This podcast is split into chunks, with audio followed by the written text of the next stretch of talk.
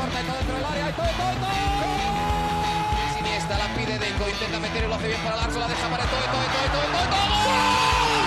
No puede apoyarse Juli, que balón acaba de meter para allá. Valenti, Valenti. ¡Gol! Corta de Neymar, la pone por dentro Andrés. Andrés la juega. ¡Qué golazo! ¡Qué gol! Sí, un regate. Mira el segundo el disparo. El rechace tiene que llegar. ¡Gol! Del Barcelona.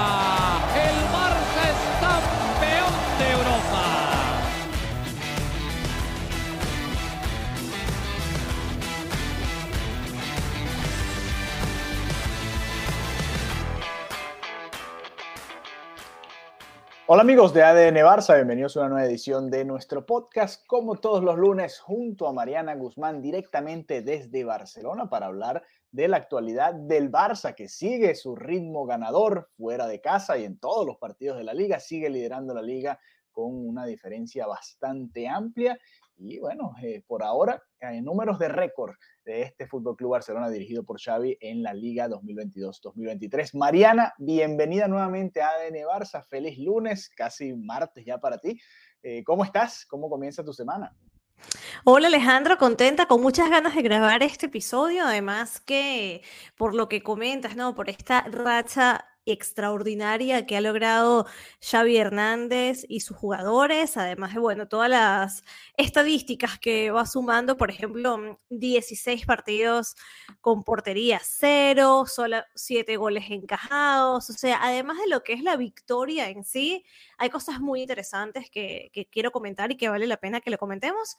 Y además, ya esta semana eh, me toca por partida doble, partidos aquí en el Camp Nou, así que bueno, nada, es como una semana bastante intensa a nivel de, de coberturas y, y muy contenta, ¿no? De, de comenzar la semana con un nuevo episodio de ADN Barça. Así es, vamos a estar hablando más adelante de esa previa, ¿no? Del partido contra el Manchester United, que venció 2 a 0 al Leeds United este fin de semana, que también viene con buen ritmo en la Premier y que va a ser un reto bastante interesante para este Barça. Pero a ver, eh, primero, victoria ante el Villarreal en la Cerámica, un estadio complicado. El Real Madrid venía de perder ahí no hace mucho, sufrió también en la Copa del Rey, pudo remontar para eliminar al Villarreal, pero fue un partido muy duro. Y fue un partido interesante, ¿no? Este del Villarreal. Vamos a, a, repasar rápidamente el once inicial y quiero que me des tus impresiones sobre este partido, ¿no? En el arco Claro. estuvo Marc-André Ter Stegen, Jules Koundé por derecha, Ronald Araujo junto a Andreas Christensen, la pareja de centrales, y Alejandro Valde volviendo nuevamente al once titular del Barça por la izquierda. En el medio campo, Frenkie de Jong, Pedri, nuestro amigo Frank Kessié, que va a estar de titular hasta que vuelva eh, Sergio Busquets, Gaby y adelante Lewandowski y Rafinha, el bueno, no es un 4-4-2, pero el sistema de cuatro mediocampistas que ha venido utilizando Xavi eh, últimamente en los partidos importantes, ¿no? Así que bueno, a ver, eh, impresiones generales de este encuentro, Mariana, porque fue un 1 a 0, pero muy parecido a, a algunos otros, ¿no? En los que el Barça tuvo ocasiones para hacerlo más amplio, pero que terminó sufriendo y pidiendo la hora y perdiendo hasta la posesión del balón. ¿Con, con qué te quedas de ese partido contra el Villarreal? Yo me quedo con eh, la parte global y, y positiva y es la, mm, el desempeño de, de ciertos jugadores en particular. Por ejemplo, Pedri, o sea, que, lo que hizo Pedri fue extraordinario. El nivel de Frenkie de Jong, que lo, lo habíamos comentado en otras temporadas, ¿no? Decíamos como, oye, sabemos em, el nivel que puede tener Frenkie de Jong y lamentablemente no llegamos a disfrutar aquí en Barcelona de ese gran jugador y creo que ya podemos dejar eso atrás, ¿no? Ya creo que podemos decir que sí estamos viendo el Frenkie de Jong que queremos ver, que sabemos que, que, que sabíamos que podíamos ver aquí. Entonces me quedo con el talentazo de Pedri, momento Pedri forever, o sea, una- algunas cosas nunca cambian, Alejandro Sí. y es mi admiración por lo que hace Pedri, porque él sabe lo que tiene, hacer, lo que, tiene que hacer en cada partido y, mm, y se supera cada vez más. Frankie de Jong, que me encanta verlo en, en este nivel tan importante, tan, tan determinante, mejor dicho, para el equipo. Kunde, que también me parece que, que fue clave para, para el partido. Y, mm, y Araujo. O sea, me quedo con, con Araujo y con la tranquilidad, la, la paz mental que me genera tener Araujo, ¿no? Tener a un jugador que lo da todo y que, y que va por cada balón y que sabe lo que tiene que hacer para, para proteger el área. Entonces, me, me quedo con esos cuatro jugadores, independientemente de que colectivamente fue un, un muy buen partido. Obviamente, eh, bueno, es verdad lo que dices, ¿no? Pudo haber sido más amplia la diferencia o inclusive la, la posición al final. Pero pero me estaba quedando, me estaba leyendo eh, diferentes crónicas, cosas como de partidos de, otras épocas, cosas random que yo hago. y al final, y claro, uno, uno va recordando épocas em, en función de, de, las sensaciones que dejaron, ¿no? Pero cuando revisas la hemeroteca, te das cuenta de que no en todos los, no todos los partidos de esas épocas maravillosas fueron perfectos, ¿no? Entonces, de repente, si en unos años, a partir de ahora, analizamos estos titulares y decimos, wow, imparable, invictos, no conocen la derrota, Xavi, portería cero, y dices, wow, y cuando, lo, cuando, claro, y es un equipazo, pero cuando metes la lupa te das cuenta de algunos detalles que dices, bueno, esto se pudo mejorar. Y a qué voy, que también inclusive en los mejores momentos siempre habían cositas y detalles por mejorar. Entonces, creo que a veces uno pasa a ser como extremadamente crítico, ¿no? Casi como que si el Barça no tuviera rival, como si estuvieran jugando ellos solos, y eso tampoco es así. Entonces, eh, es cierto, hay cosas que mejorar, por supuesto, pero también veo que lo que está haciendo Xavi Hernández es increíble, ¿no? Y, y vemos la, la vuelta que le dio al, equipo y lo que ha logrado construir con paciencia, ¿no? Poco a poco, porque la gente quería resultados fenomenales desde el primer momento, cosa que todos sabíamos que, no podía ser así, porque esto es un proceso, ¿no? Y ahora estamos viendo estos brotes verdes de, jugadores, de entendimiento de lo que se tiene que hacer. Y la verdad que además en el momento en el que, que ves al Barça, eh, en ese momento que uno lo disfruta, ¿no? Eh, identificas que es el Barça que está jugando. Y eso es algo que desde hace muchas temporadas que no pasaba, que yo siempre decía, le pones otra camiseta a los jugadores del Barça y en ese momento no se identificaba que era el Fútbol Club Barcelona, cosa que era muy triste porque el Barça tiene una manera muy particular de jugar. Y aquí en los mejores momentos del Barça sí se reconoce a ese, ese Barça o ese ADN Barça. Entonces, son varias cosas las que hay que reconocerle a Xavi Hernández. Y, bueno, por supuesto a los jugadores, pero es que esto ha sido un trabajo que, que yo creo que a partir de ahora va a comenzar a recoger sus frutos. Sí, sí, de acuerdo contigo, porque, a ver, han ido entrando, por ejemplo, cuando seleccionaron Dembélé y Busquets, decíamos, bueno, estos son los partidos para ver qué tal el equipo, cómo responde, y la verdad es que el equipo sigue funcionando bien, ¿no? A pesar de que se van intercambiando algunas piezas, seguimos viendo este funcionamiento interesante. Tolas de Araujo, Araujo que por cierto recibió la tarjeta amarilla y no va a poder estar contra el Cádiz, pero sí estará el jueves contra el Manchester United, por supuesto. Eh, y es que el Barça, tú revisas, los dos últimos goles que ha recibido en la liga fueron un penal el día que estuviste en el derby contra el español, un penal desafortunado, Marcos Alonso sin querer pisa al contrario, y bueno, un penal que, que, no tiene que ver con el funcionamiento defensivo del equipo, sino en una jugada eh, aislada ¿no? dentro del área en la que el rival simplemente aprovecha ese error del Fútbol Club Barcelona. Y el otro es el autogol de Cundé, sin, sin querer mete al Betis en el partido con un autogol en ese encuentro. Son, son los dos últimos goles, dos de esos siete que ha recibido el Barcelona, otros tres fueron en el derby, en el derby, en el clásico contra el Real Madrid. Y la verdad es que es impresionante, es impresionante porque el Barça e, estas cifras, y como tú decías, a veces las cifras te pueden engañar, o los titulares, y este equipo, eh, quizás los puntos son muchísimos para todo lo que se ha sufrido, ¿no? ¿Cuántos 1 a 0 hemos tenido esta temporada de esos partidos que estás ahí pidiendo la hora, eh, eh, complicados contra el Valencia, contra los Asuna, Girona, este del Villarreal, contra el Betis también fue una diferencia de un gol. Ha habido muchos partidos así, ¿no? Realmente que, que hace un año o dos años nos terminaban empatando el juego de alguna manera. Tú sabías que de alguna manera le iban a empatar el juego al Barça y esta vez no está sucediendo y mucho de eso, bueno, pues, por supuesto crédito a Araujo, a Koundé y a Christensen que este año han estado fenomenales en defensa y, bueno, a Xavi, ¿no? Que es el, el, que ingenia todo este sistema para que el rival tenga menos y menos ocasiones claras, ¿no? Eh, a ver, viendo de, hecho, de hecho, ahora que hablas de la defensa, Xavi decía que defender bien no es nuestra principal arma, pero está siendo un arma muy buena porque el Barça, bueno, es un equipo ofensivo, queremos el segundo y el tercero, pero se está dando así, estamos ganando partidos por la mínima, ¿no? Precisamente en relación a lo que comentabas de, esa diferencia de, bueno, ganamos por la mínima, pero eh, está clarísimo lo que ha sido la evolución de, la defensa eh, del equipo. Y hablando de, esta, de estos cambios en el equipo, Quique Setién, que como todos sabemos, fue también entrenador del Fútbol Club Barcelona, eh, comentaba que la gran diferencia de este Barça es sin balón, cómo está cuando no tiene el balón, y eso también es clave. Y nada, ayer analizaba todo lo que ha sido esta historia, bueno, analizaba, no, recordaba todo lo que ha sido esta esta última época del Barça, eh, con Quique Setién, con, con todas esas transformaciones.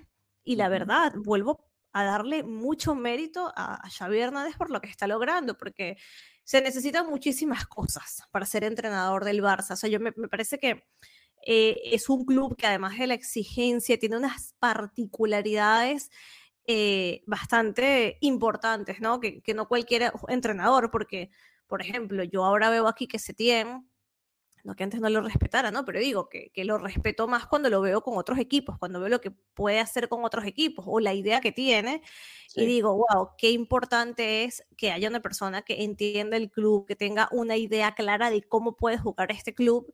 Y, y bueno, precisamente ayer eh, que se vieron cara con cara, ¿no? Eh, Xavi Hernández y que se tienen pensaba en, en toda esta trayectoria y en básicamente, ¿no? Esta, esta evolución, ¿no? Que, ha tenido el club. Sí, no, espectacular. Y, y tú hablabas, por ejemplo, de, de, Pedri. Ayer Pedri tuvo uno de esos partidos consagratorios, ¿no? No solo por el gol, sino un par de jugadas, la habilitación que le hace a Robert Lewandowski empezando el juego, un pase sensacional a la espalda de la defensa del Villarreal, lástima que, Lewandowski no pudo definir para marcar el 1-0 incluso más temprano, ¿no?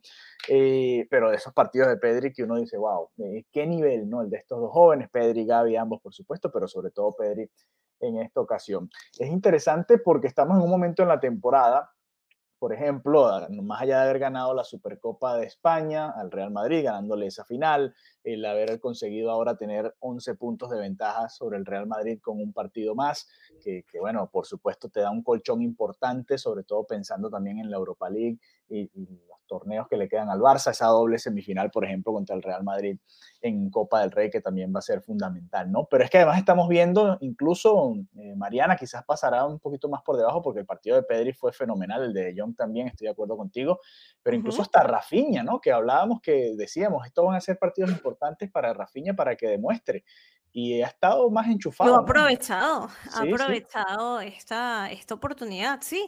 Colectivamente, eh, de verdad, yo ayer eh, intentaba analizar y veía el uno con uno de, el uno contra uno de cada jugador y, sí, también hay que darle, por supuesto, crédito a, a Rafinha, ¿no? Que siempre son jugadores que tienen esa lupa de, bueno, ahora te toca demostrar, ¿no? Y eso también es complicado, que, que, tengas eso de, de muestra, porque si no, no vales para este equipo, que es, bueno, una de las características que tiene un club como, como el Barça, pero sí, también considero que eh, ha tenido un, un buen rendimiento en, en los últimos partidos. Mira, esto porque no lo puedo mostrar, pero es que el mapa de pases de Pedri es una locura. O lo sea, podemos publicar después en, el Twitter. Por favor, lo publicamos. pero es que quiero que lo veas tú. O sea, ¿qué es esta demencia? Por toda la cancha, lo que nos pueden eh, verlo son pases, bueno, por toda la cancha estuvo realmente omnipresente. Pedri estaba en todas partes.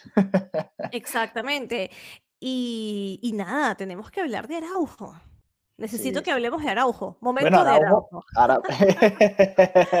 momento, para hablar de Araujo. Sí, el momento de garra de Araujo. Araujo tuvo en este partido contra el Villarreal, al menos que yo haya visto y que recuerde así rápidamente, al menos tres cortes de jugadas que podían haber sido muy peligrosas dentro del área del Barça, ¿no?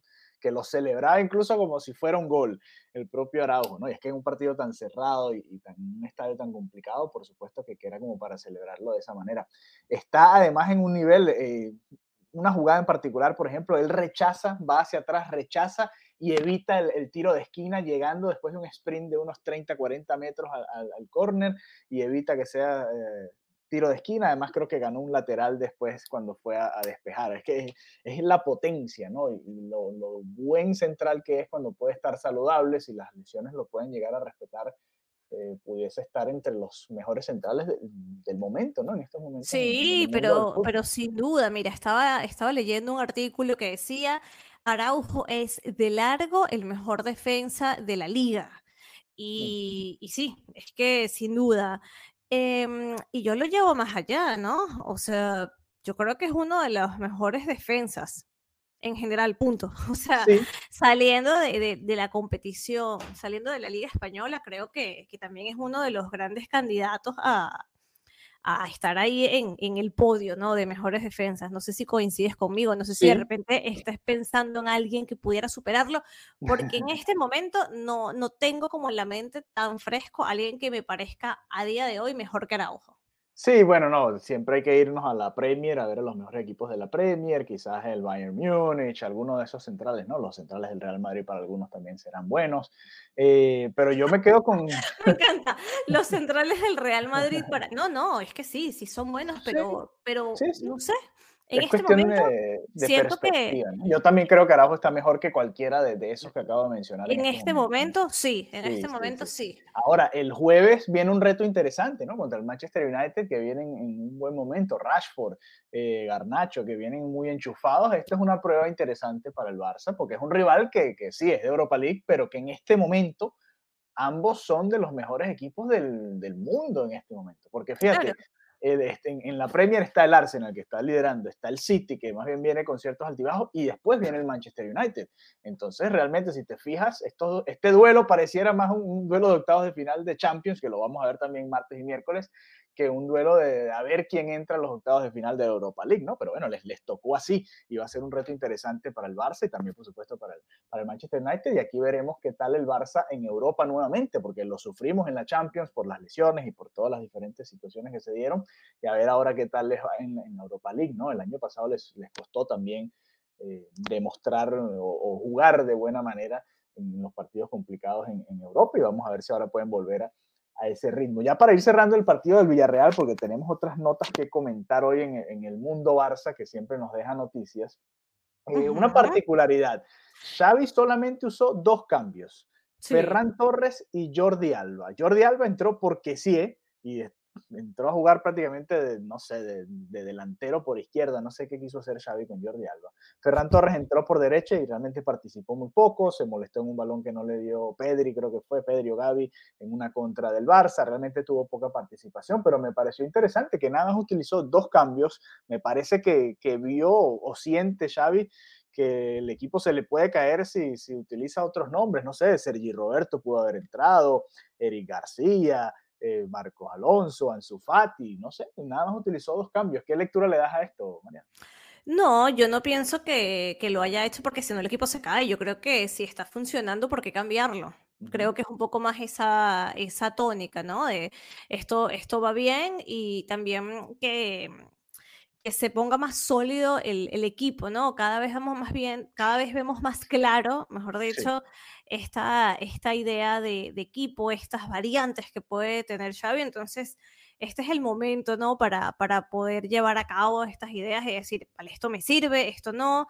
Así que no, eh, obviamente él, conoce que su banquillo y sabe con quién puede contar, pero, pero para mí era una manera de decir, esto me gusta cómo está funcionando y, y quiero ver qué más puedo sacar de aquí y cómo lo puedo inclusive mejorar.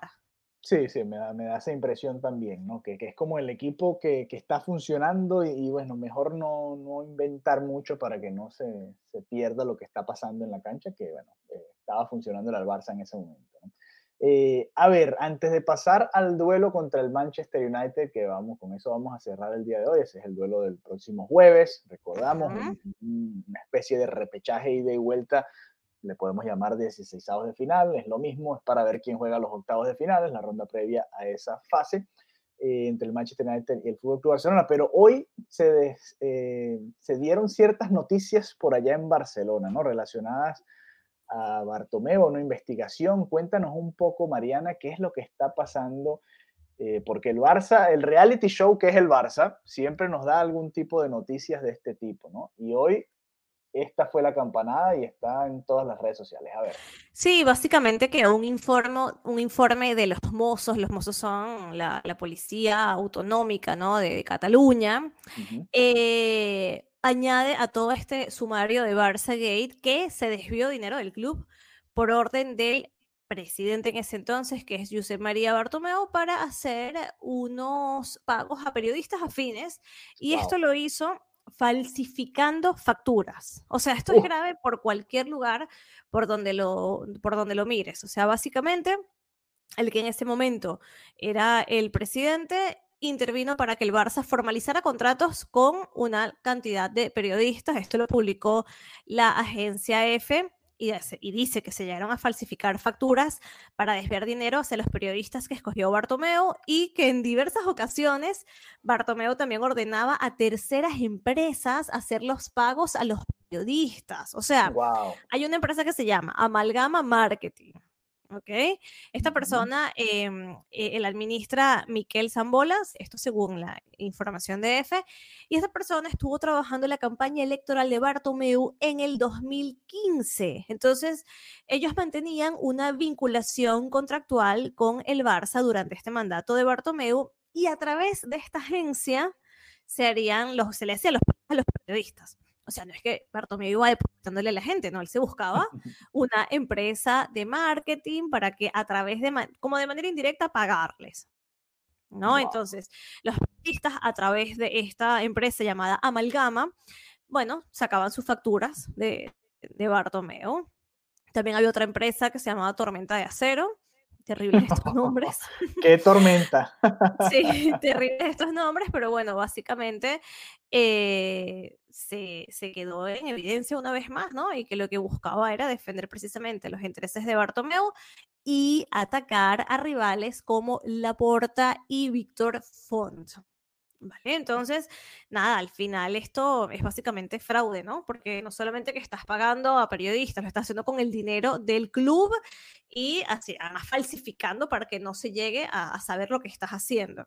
Entonces, bueno, básicamente decía que se han identificado mensajes en los que el expresidente del Barça habría diseñado un sistema para desviar dinero a periodistas, y estos pagos se materializaban a través de sociedades interpuestas con unas transferencias ordenadas por Bartomeu, quien también daba instrucciones precisas sobre cuál era el concepto que debían tener las facturas. O sea, todo estaba muy, muy bien montado precisamente para no levantar sospechas, los conceptos eran ficticios. ¿Vale? O sea, y, y habían cosas como que te está pagando cosas que ni se hizo, que no existen en el periodo que que se facturó, o sea, cosas que no tenían como ni, ni pies ni cabezas. Así que, bueno, eh, básicamente esto sería un delito de administración desleal y corrupción.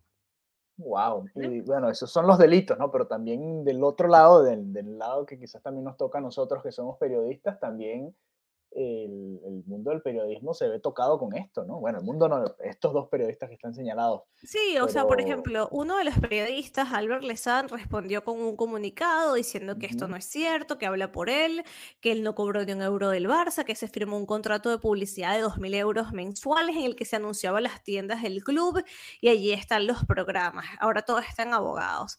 Y es como, ok, perfecto, me imagino que eso habrá sido un poco la tapadera, porque amigo, el Barça no necesita que lo anuncies en tu programa. O sea, ¿de qué estamos hablando? O sea, ¿de qué estamos hablando? No, no, yo le hacía la publicidad a las tiendas del Barça. Eh, no, no necesitamos que esta persona le haga publicidad al Fútbol Club Barcelona.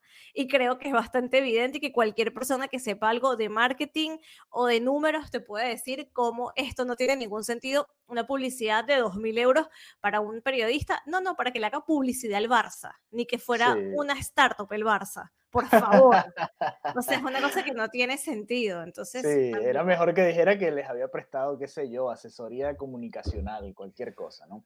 Exacto. Eh, Eso claramente nadie se lo prestó porque no estuviéramos no, no, hubo asesorías al respecto. Entonces, nada, otro episodio más de, de esta historia del Barça Gate, de esta historia de Bartomeo que, que, nosotros lo decimos, no, la novela, drama, Barcelona, pero esto, esto ha pesado demasiado también a, a nivel deportivo, ¿no? Y precisamente por eso también toma más mérito la situación a día de hoy, porque la verdad es que básicamente eh, Bartomeu dejó un club destruido, carente de, las cosas y de los pilares que siempre se había intentado hacer, eh, bueno, establecer el Fútbol Club Barcelona. Entonces, a pesar de eso, a pesar de la, la salida de Messi, bueno, que a día de hoy vaya el Barça líder en la liga, viendo mejorías, proponiendo, y, encaminándose, ¿no? Ya con un título que le ganó en una final al Madrid. Oye, es un, es un giro, ¿no? Es un giro que estamos viviendo y así como tuvimos temporadas donde ir al Camp Nou, la gente se iba súper molesta, también hay que decir que ahora, bueno, se está viviendo algo diferente, ¿no? Eso también hay que celebrarlo. Sí, claro, por supuesto, ¿no? Y, y a ver, eh, toda esta eh, de fondos, este el mal uso del dinero del Barça, por supuesto, está afectando hasta hoy en día, porque el Barça tiene todavía problemas para, eh, o va a tener que hacer ciertas cosas que quizás no hubiese querido hacer para poder fichar eh, o, para poder tener una plantilla competitiva. Y, y, por supuesto que duele, ¿no? Que gente del entorno esté además relacionada con esto y que además haya después, porque el problema es que estas son personas públicas, ¿no? Y, y uno de ellos al menos eh, ha sido bastante claro al, criticar a esta gerencia y bueno, uno va entendiendo, a esta directiva, no entendiendo por dónde van los tiros, ¿no? Por supuesto, si, si el otro era el que te pagaba cierta suma de dinero para tú decir ciertas cosas, pues bueno, uno va entendiendo un poco más toda la situación, ¿no? Eh, pero bueno, son noticias, hay que comentarlas, es parte de la actualidad del Barça. El Barça, a pesar de todo eso, como decía Mariana, está sacando la cabeza poco a poco, está dando mejor juego y mejores resultados hasta ahora en la liga y bueno, ahora viene un duelo interesante en, la Europa League. Vamos a hablar rápidamente de ese duelo contra el Manchester United. Mariana, todo Yo te tengo la agenda de ese día. Yo te tengo a ver, ¿cuál es la agenda? De ese día. Cuéntame la El Barça va a estar ejercitando, ejercitándose a las 11 de la mañana en la Ciudad Deportiva Joan Gamper, en San Joan de Espí. Esto es una sesión abierta en la cual los medios de comunicación tienen unos sólidos 15 minutos para estar ahí. Luego a las 12 y 45, eh, Xavi va con algún futbolista que todavía no se ha definido a la rueda de prensa, como esto, bueno, como es habitual, ¿no? Mientras que el Manchester rechazó la opción de entrenar en el escenario del partido, lo va a hacer a las 9 y media en su ciudad deportiva. Y después de comer, el conjunto inglés va a volar a Barcelona para llegar al Prat. ¿Vale? Se van a quedar un rato en el Hotel Sofía, que está cerquita del Camp Nou y de ahí se van al encuentro. O sea, bastante, bastante express la, llegada, bastante cercano, mejor dicho, la llegada a Barcelona con el inicio del, del partido. Como bien lo decías, el Barça eh, bueno, llega como líder de la liga y el Manchester está en la tercera posición de la Premier League. Sí, sí, no, bueno, está. Entonces van a llegar prácticamente, se bajan, se bañan rápidamente, se cambian en el hotel y a jugar. Listo, del, del, Sofía, exacto, el Sofía queda como a un kilómetro y, medio, menos, a un kilómetro del Camp Nou.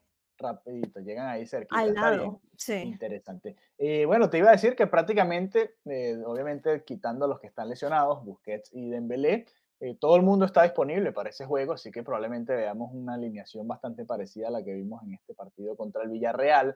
Eh, lo único que ha ido alternando en esas posiciones, Mariana, y vamos a ver qué opinas al respecto, han sido Alba y Valdé, ¿no? En, lateral izquierdo. ¿Qué piensas que va a ser Xavi Hernández en esa posición? Creo que es la única que está en duda. El resto eh, prácticamente va a ser el mismo equipo, seguro. esa es la única posición que yo tendría la duda de ver quién va a jugar de titular en este partido. Yo voy por tu tocayo por Valdés. Eh, eh, Mariana se va por Valdés. Yo tengo la sensación, el feeling de que va a ser Jordi Alba. Pues porque cualquiera de las dos opciones no, no, me, no, me, no me mojo por ninguna de las dos opciones, pero yo, yo diría que, que Alejandro Valdés. Sí, sí. Eh, bueno, para contrarrestar la velocidad del equipo inglés debería ser Valdés, ¿no? Ahora, ya pensando un poquito más en, lo que hemos visto de Jordi Alba en el ataque, por lo que hemos visto en las decisiones de Xavi, Xavi ya van varios partidos en los que en el medio tiempo coloca a Alba en lugar de Valde para tratar de romper la muralla del otro equipo. Así que vamos a ver, vamos a ver cómo, cómo se va decantando Xavi en esta situación. A mí me gustaría ver a Valdé también entre semana y después ver a Alba como no de titular contra el Cádiz el fin de semana en un partido que también es en el Camp Nou y que bueno, también va a ser importante para el Barça para seguir ese ritmo. Así que bueno, estaremos muy atentos, por supuesto. Mariana Guzmán va a estar allá, así que síganla en arroba Marianita Guzmán eh, en Twitter, nos pueden seguir también en arroba ADN nos pueden enviar todos sus mensajes. y eh, si quieren ser parte del grupo de WhatsApp, por supuesto, envíenos sus mensajes, su solicitud. Tenemos nuevos integrantes del, en el grupo. Bienvenidos a todos los que han seguido Bienvenidos.